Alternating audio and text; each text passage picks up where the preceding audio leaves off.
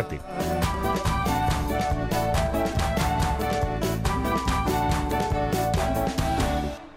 Pois, eh, no bom espírito da Silly Season, trago-te hoje aqui uma grande peixeirada real, ainda por cima.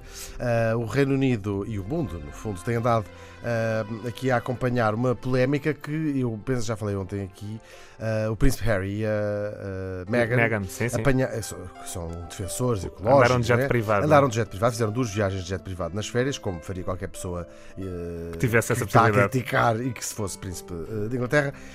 Eles foram muito criticados e agora veio ah, um novo dado: o príncipe William e a Kate, Também. eh, que por cima se especula nos últimos tempos que eles se dão mal e que de repente está uma rivalidade entre as duas. eh, Mas a, a Meghan recentemente é que ficou mais que ela- mal vista, não é? Sim, sim, o- o- de repente o Reino Unido ficou a odiá-la. De- de- Inverteu-se muito a lógica. Sim, um aí. bocadinho já tinha acontecido com a Diana e com a Hum. Sarah. Enfim, as pessoas gostam de eh, odiar pessoas de vez em quando. E agora houve aqui uma, cha- uma chapada de luva branca, supostamente, não sei se terá sido se- eh, sem querer ou não.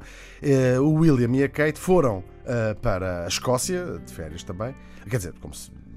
Não, fiz- não passassem eh, o Foram resto, para casa, não sim, passassem sim. o resto a trabalhar Eh, e, e resolveram apanhar uma carreira normal, ainda por cima low cost, para irem Ei. à Escócia. Isto foi visto, claro, como uma grande eh, toma e embrulha.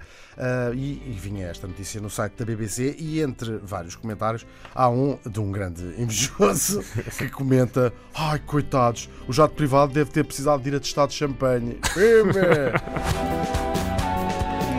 Deve ter sido.